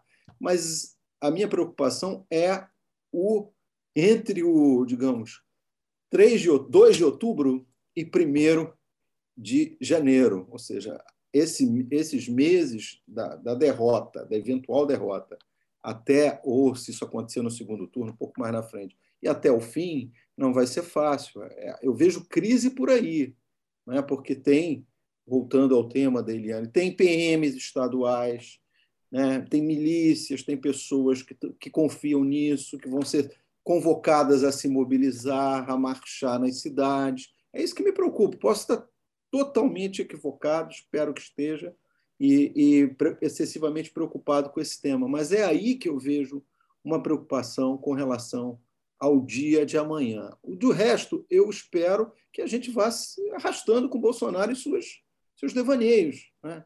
Vai ser o 7 de setembro, depois vai inventar outro, porque é assim que ele funciona. Não é? E vamos aos. Espero, né? Assim até quando começar a campanha, porque daqui a, a gente está há 13 meses para a eleição, exatos, a partir de amanhã, 13 meses para a eleição. vamos ter que esperar esse dia para ver o que vai acontecer. Mas é aí que está meu, meu temor, só para não dizer que eu fui totalmente otimista, viu, Sérgio? Olha, o meu temor é de que o Bolsonaro derrotado ele ponha a tropa dele, que é essa tropa, né, milícia, com PM, subordinada, né, né, né, para fazer uma ação, tipo invadir o Supremo, invadir o Congresso, alguma coisa. E aí, o que, que as Forças Armadas vão fazer? Eu tenho preocupação com isso. Mas, Carlos, é, eu não queria que a gente terminasse o nosso bate-papo é, sem te perguntar uma coisa. A gente está aqui há quase uma hora e meia falando das instituições, falando da resistência do Supremo, etc. Mas e o nosso capital? E os empresários, os nossos banqueiros, o agronegócio? E até porque nessa semana a gente teve um vexame histórico, né? A Febraban e a Fiesp recuarem de um documentinho pedindo paz, amor, felicidade e equilíbrio entre os poderes. E bastou é, uma, um movimento da Caixa Econômica, baixou um, tele, telefonema do Arthur Lira para o Paulo Scaff. Vem cá, é, qual é a responsabilidade das nossas elites, e eu não estou falando nem elite intelectual, Estou falando da nossa elite financeira, empresarial, com a democracia, com as eleições e com o futuro do Brasil. Carlos. É, mas eu creio, vamos dizer assim, que a, que a democracia ela é uma crença dominante no Brasil, né? É, inclusive nos empresários. Né? O problema é que é, os empresários, acima de tudo, eles são pragmáticos, certo? é, eles estão preocupados com retornos dos seus investimentos. É, é, e, e, o fato deles é, ainda não terem agido de forma peremptória em defesa da democracia pode também ser interpretado como um não receio, né? ou seja, como é, a, a percepção clara de que é, retrocessos nesse nível não serão atingidos.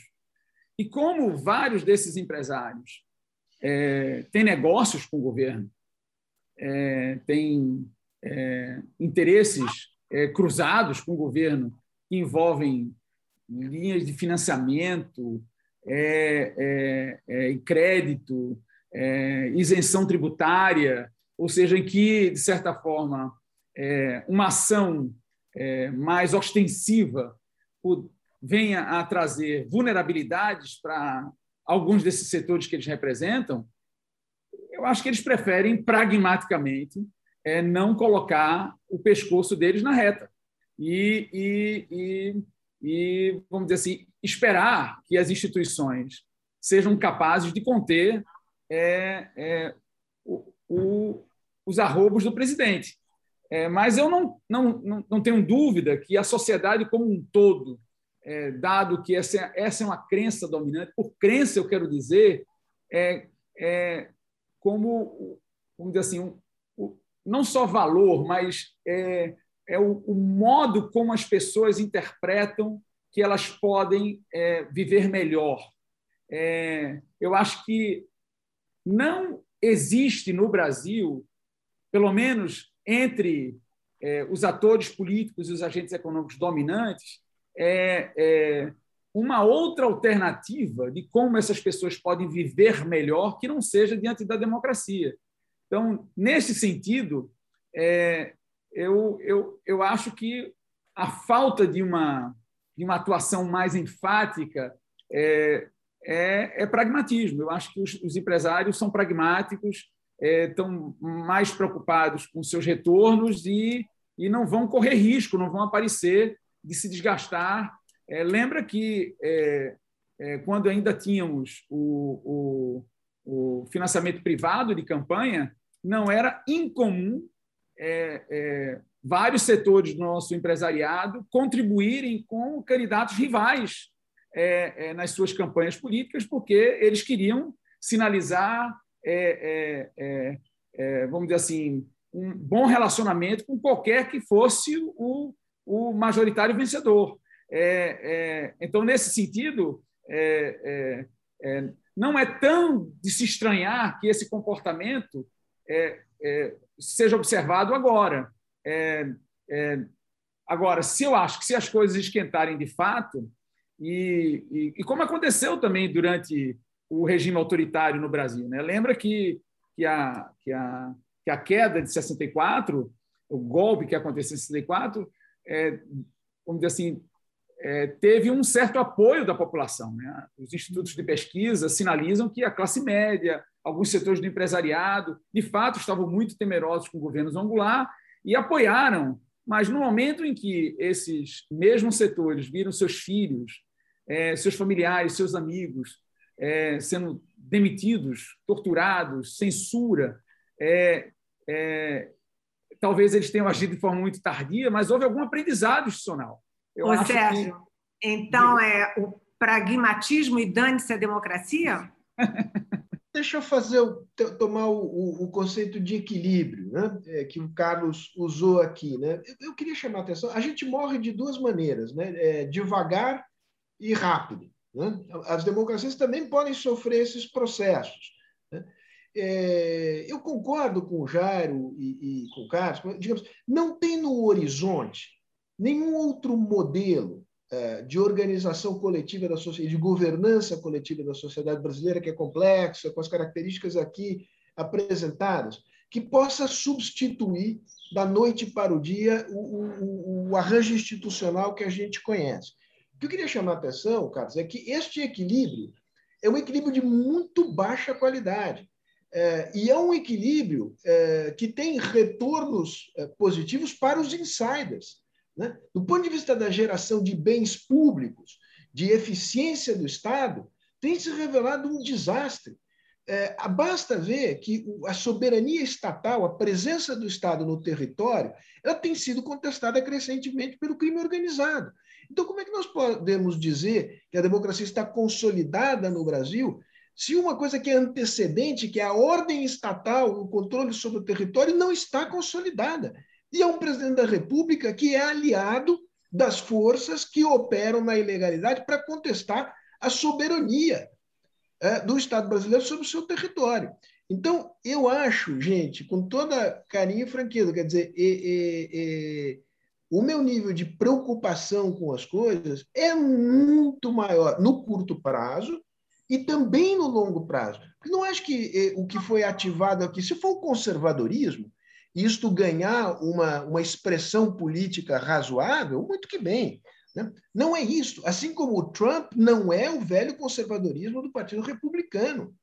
Né? O mundo mudou, a sociologia política mudou, e muitas vezes a análise institucional paira sobre isso sem captar o que está acontecendo na sociedade. As placas tectônicas estão se movendo e a análise institucional acho que continua tudo mais ou menos dentro de como, como estava. Não é verdade. Não é assim. É, eu queria, Magna, já que você levantou essa bola, a gente precisa discutir aqui, pelo menos rapidamente, é, se o Fausto, né, Sérgio Fausto, deixar a gente mais um pouquinho. Eu deixo tudo que você pedir. O semipresidencialismo, se há ambiente para discussão e se há viabilidade para um semipresidencialismo no Brasil.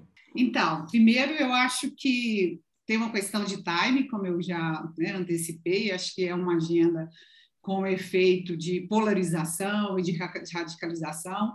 Difícil né, conduzir uma agenda dessa no ambiente eleitoral, ainda que a promessa seja para 2026. Né? Não vai, vai contaminar ah, o debate eh, eleitoral e a polarização. Então, de, de toda forma, eu acho que é, é, sem cabimento essa discussão nesse, nesse momento. E o que é interessante, Eliane, é que quando se fala né, é, da, do semipresidencialismo como uma possível superação é, de conflito entre os poderes, ah, se ignora completamente o potencial do semipresidencialismo para levar, esse, levar esses conflitos para dentro do executivo. Né?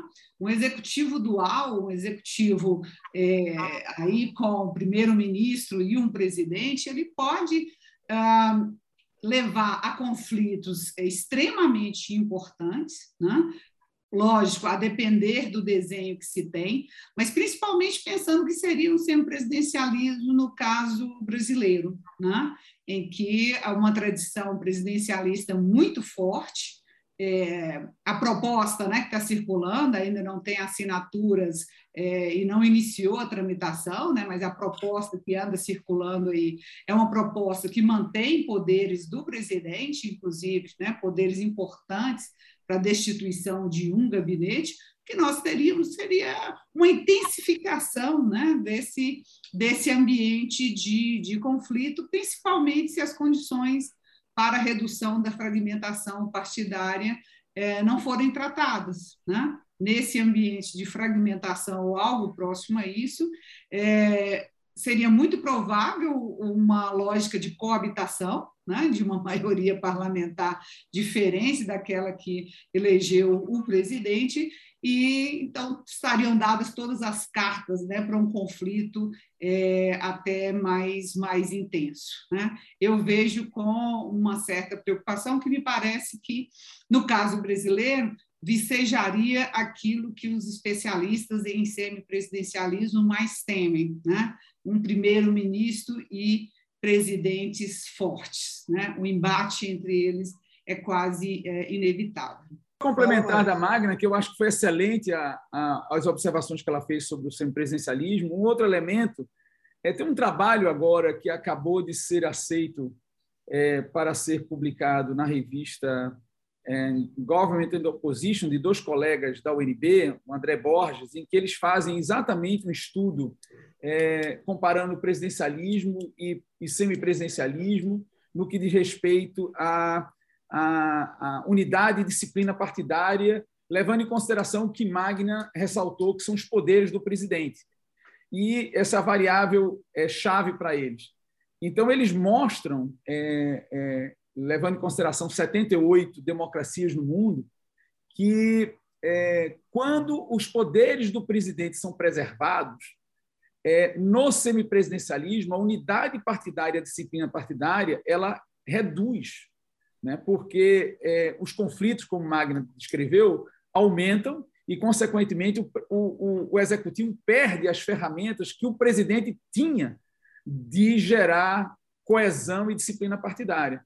Enquanto no presidencialismo o, o presidente forte, com poderes é, orçamentários, com poderes constitucionais, incentiva disciplina e coesão partidária, no semipresidencialismo, com presidente forte, a disciplina e a coesão partidária sofrem. Né? Só, eu queria só complementar esse, esse aspecto que a Magna colocou.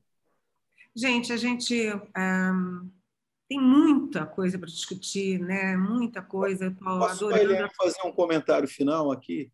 Sim. Você já estava aqui? Tava, é... Não, não, não estou encerrando ainda, não. Não? É, é, fala, eu, vamos lá, eu depois não vou falar do semipresidencialismo, não, porque eu estou com dois dos maiores especialistas do Brasil aqui. não vou falar nada é, relevante nem correto, provavelmente. Eu vou é, voltar ao tema do Sérgio com relação a a opinião pública, o tamanho do bolsonarismo na opinião pública, o que, que significa isso e qual é a preocupação que nós devemos ter em relação ao tamanho desse fenômeno, a dimensão que ele ocupa. Olha, nós não temos ainda nenhuma evidência, não estou falando de evidência anedótica, a evidência anedótica é essa que nós achamos, percebemos, estamos sentindo, conversamos com o porteiro. Eu estou falando de evidência nas pesquisas de opinião, que mostra que nós tenhamos no Brasil uma extrema-direita orgânica, relevante, expressiva. Extrema-direita é, para o atalho, vou chamar aqui essas, as pessoas que têm, que gostariam de viver num regime autoritário, que são aqueles que foram chamados pelo movimento político de oposição recentemente de fascistas. Quer dizer, esse grupo é um grupo muito pequeno. Na melhor das hipóteses, a gente chega a 10% na melhor das hipóteses. Nós não temos uma direita, hiperdireita ideológica, salvo o ativismo que essa direita tem nas redes sociais, no debate público, na imprensa, que superdimensiona o tamanho efetivo dela. Então, de novo, nós não temos evidência. Se alguém tiver, eu gostaria de ver em pesquisas de opinião. nós temos muitas evidências que os brasileiros são conservadores em relação a temas, por exemplo, a pesquisa da Quest também, que saiu na última rodada, sobre valores. 80% dos brasileiros, aí não importa se é eleitor do Lula ou do Bolsonaro, são a favor que os pais batam nas crianças. 90% é a favor da redução da maioridade penal. Não é? É, 60% é a favor de armar mais a população. São contra o aborto, 60%, 70% da população. Em todos os temas, são contra que se, se ensine temas de, de educação sexual nas escolas, 60%, 70% também. Então, nós temos evidência de, do conservadorismo, mas não temos evidência do que o presidente Fernando Henrique chama de reacionarismo ele é, na, no debate público, maior do que a base dele. É por isso que eu não me preocupo, independente do tamanho do bolsonarismo, não é? ele é, para o eleitor popular, para as pessoas comuns, muito mais uma liderança conservadora. Não é à toa que ele tem grande apoio entre os evangélicos, entre os mais velhos, entre os homens, entre os moradores do centro-oeste, muito mais do que um fenômeno reacionário no seu apoio. O que, que isso vai significar no futuro? Eu não sei se o Bolsonaro derrotado vai ficar viajando o Brasil. Ele não conseguiu formar o partido dele, não é isso? Ele não conseguiu. Ele, a liderança é dele. Ele não consegue transferir aquilo para nada. O arrastão eleitoral de 18, a meu juízo, não se repete mais. Ele teve o efeito surpresa, ele teve o efeito é, contextual, que isso já foi mais do que bem explicado em vários estudos. Eu não me preocupo com o bolsonarismo como um fenômeno é, de expressão do conservadorismo, porque uma hora isso ia ter que passar de algum jeito. O Brasil é um país conservador, a Câmara dos Deputados é uma organização conservadora, a esquerda nunca teve mais do que 140, 150, me corrijam, Magna, Carlos, se eu estiver errado, de deputados, e aí esquerda somando aquele PSB de vários estados, com composição de bancada, o PDT, nunca ultrapassou. É, é, essa legislatura, então, é a expressão cabal desse Brasil conservador. Agora, confundir o conservadorismo da, da população brasileira com o reacionarismo, com chamar isso de fascismo, me parece um equívoco total de incompreensão da opinião pública. Quer dizer, a nossa preocupação com Bolsonaro enquanto figura individual, né, com seu é, diário é, afronta às instituições, a sua é, ameaça, as suas provocações, é uma coisa. Outra coisa é achar que nós temos uma, uma grande parcela da população que compartilha com ele desses valores. E no, nenhuma pesquisa mostrou que nós temos. Um último exemplo.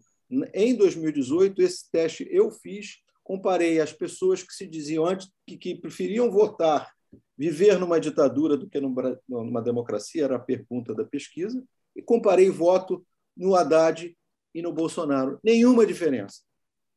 Há antidemocratas entre os haddadistas, se a gente puder dizer assim, e entre os bolsonaristas. O que dividiu o voto foi nos temas conservadores.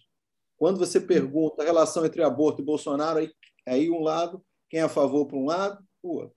Então, eu acho que a gente tem que, com cuidado, extrapolar a nossa percepção do reacionarismo no, mundo em que a gente vive, nas redes, no jornal que a gente lê, como um fenômeno da opinião pública. Isto não tem evidência. Pode ser que alguém encontre, quer dizer que alguma pesquisa mostre, mas nenhuma pesquisa de opinião, e elas são muitas, conseguiram mapear e dimensionar esse reacionarismo que a gente consegue ver diariamente, porque a gente lê o jornal, conversa com as pessoas e sabe que ele é latente. Ele só não é expressivo na opinião pública. Ponto. Excelente, Jairo, excelente. E você trouxe a nossa conversa ali para o futuro, né? O futuro. A gente discute muito como que a gente conseguiu chegar ao fundo do poço com Jair Bolsonaro. E a gente tem que começar a discutir o que será depois de Jair Bolsonaro, né? Se é que ele vai perder a eleição em 2022, como as pesquisas indicam.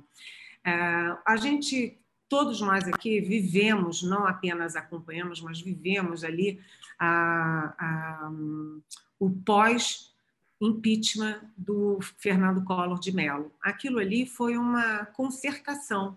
Né? Os militares, inclusive, apoiaram o Itamar Franco. Você teve ali a área militar, empresarial, a Igreja Católica, a mídia. Só quem ficou de fora foi o PT, porque tinha uma estratégia. Bem, mas isso é uma questão particular, não tinha uma estratégia particular. Mas a, o Itamar Franco foi um movimento, uma concertação nacional, que a gente até pode chamar de união nacional, vamos chamar assim é, grosseiramente.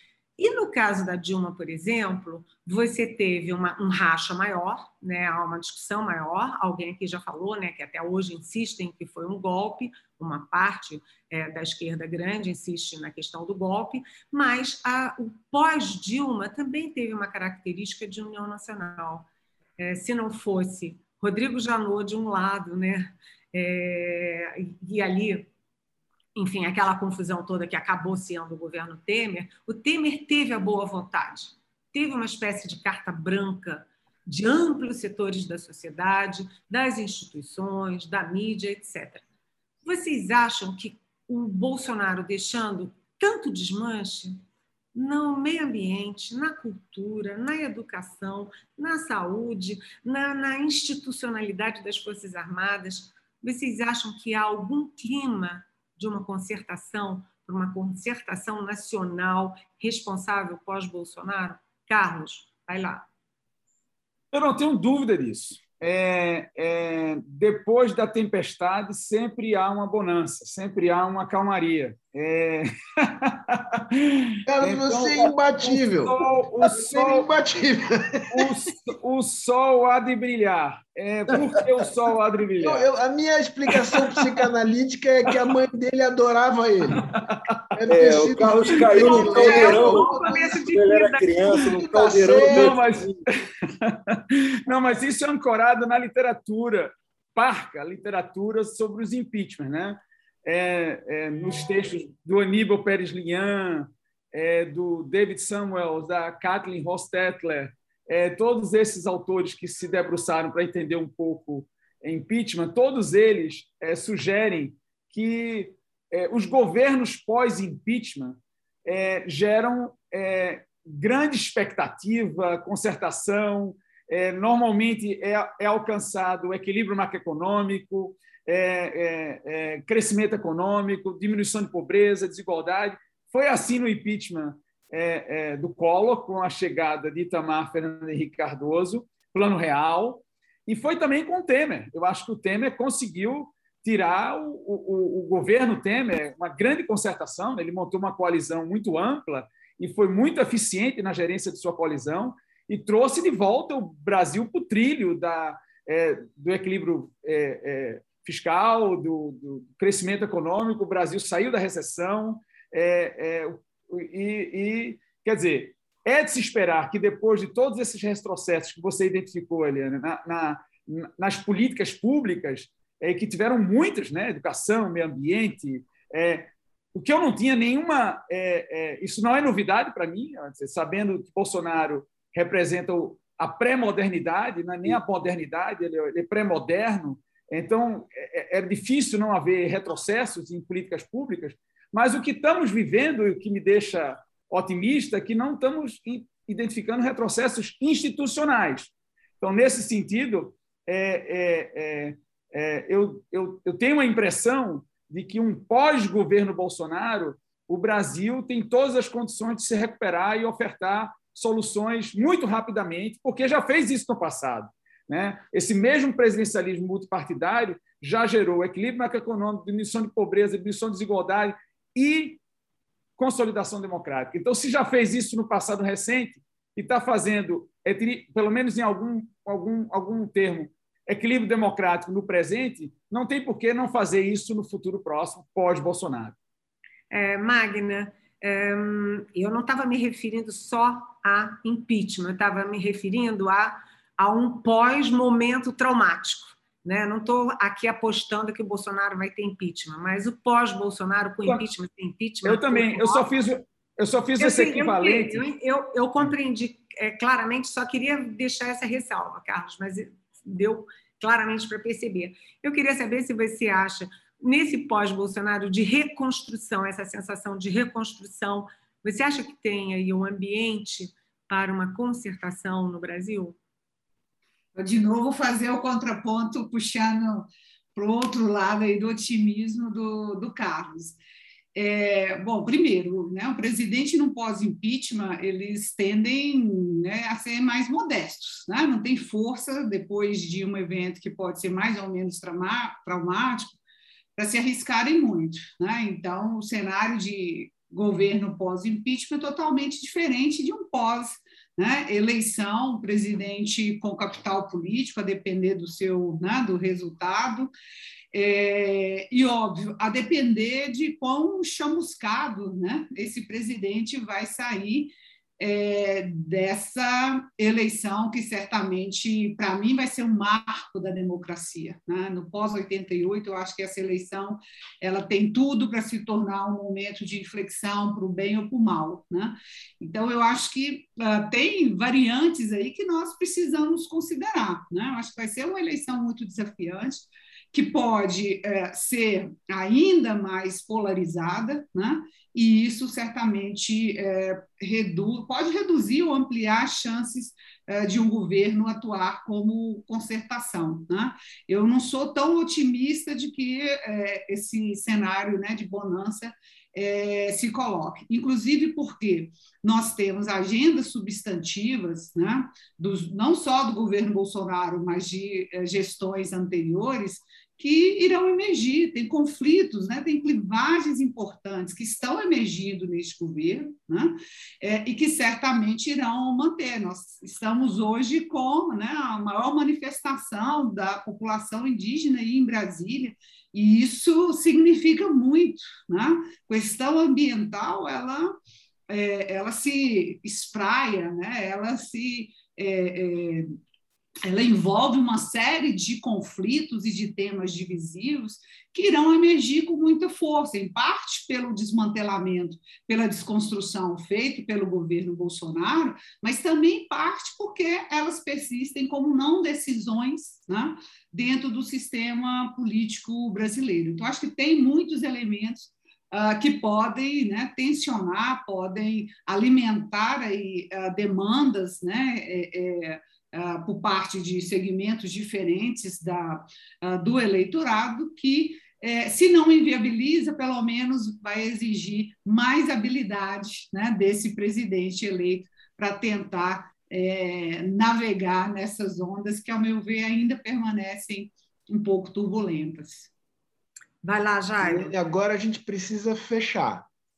É, então vamos um Jairo para o futuro. Só com uma, com uma provocação para o Carlos, que talvez a, a imagem pós-Bolsonaro é, de governo de coalizão não seja os, os governos pós-impeachment, mas muito mais os governos pós-segunda guerra, né? na Europa de reconstrução nacional. Acho que a gente está muito mais de reconstrução nacional do que propriamente de uma reconstrução de uma de um pacto governativo, né? porque o estrago em algumas áreas de políticas públicas, sobretudo, foram muito grandes, né? tem sido muito grande. Mas, enfim, é isso. Eu, eu acho que posso terminar agradecendo né? a honra de ter sido convidado por vocês e estar aqui do lado dos meus colegas. Foi uma tarde muito bacana. Obrigado. Sérgio, vai lá. Não, eu só queria primeiro pedir desculpa pela veemência ah, é o meu jeitão, mas dizer que eu, eu achei excepcional aqui a conversa e tal. Foi, foi uma. Por mim, eu esticava essa conversa aqui horas a fio, mas todos nós temos outros compromissos e aqueles que nos assistem, imagino que também. É verdade. É, queria dar queria... beijos e abraços e muitos agradecimentos a todos, e em especial para você, Eliane. Olha, eu queria agradecer super, né? Porque eu aprendo muito com vocês é, um, é prazeroso, é inteligente, é gostoso, fica sempre um monte de minhoca aqui na minha cabeça e foi um prazer enorme e obrigada também aos que estão nos assistindo. Foi uma tarde excelente. Beijo, Magna. Beijo, Carlos. Prazer. Beijo, Jairo. Beijo, Sérgio. Até a próxima. Valeu. Tchau. Tchau, Carlos. Tchau, Magna. Tchau, Jairo. Tchau. Obrigada a todos. Obrigado aí, até a próxima.